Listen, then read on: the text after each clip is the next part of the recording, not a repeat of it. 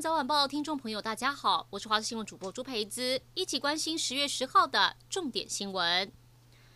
今天是国庆日，双十国庆的一大亮点就是英雄谷。今年是以 Our Heroes 台湾英雄大游行为主题，邀请台湾东京奥运以及帕运的选手到场，举重女神郭婞淳、空手道小清新文姿云都将现身。昨天国庆连假第一天，恒春白沙湾因为圆规台风影响，浪高一点五米，下午也插起红旗，禁止戏水游泳，很多游客只能坐在沙滩上过过干瘾。而垦丁大街越晚人潮越多，但该做的防疫措施依旧没有少，每个人都把口罩戴好戴满，也禁止边走边吃。庆祝双十国庆，故宫南院重磅推出主题为“天光”的展演秀，有三百多架的无人机搭配十台无人船，以及三 D 光影水舞水幕秀，进行一场海空联合展演。当中无人机还排出新冠病毒图样，呈现全球被疫情肆虐，最后以一只飞翔的鸽子代表大家战胜病毒，走出疫情。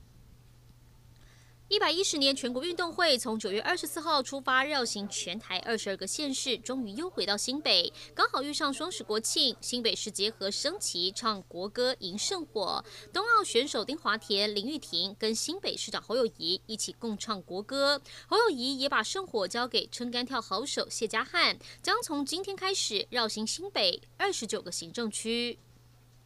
国际消息：美国贸易代表戴琪跟中国国务院副总理刘鹤再度通话。美国要求中国落实美中第一阶段的贸易协议。继五月首次通话过后，戴琪与刘鹤九号第二次视讯通话，双方都认为美中双边贸易不只影响两国，更牵涉全球经济。刘鹤在通话中对取消加征关税与制裁提出交涉，戴琪则要求中国履行在川普政府任内达成的第一阶段贸易协议。同时关切中国主导的非市场行为。不过，美国官员透露，戴奇不寻求与中国进行第二阶段的贸易谈判。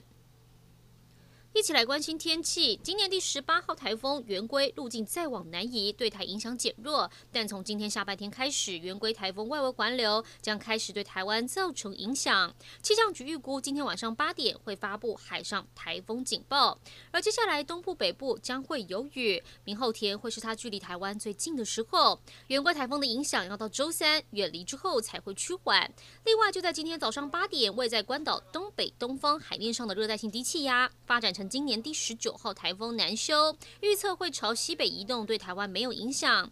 而目前在太平洋海面上有狮子山、圆规跟南修三个台风，非常热闹。以上就是这一节新闻内容，感谢您的收听，我们再会。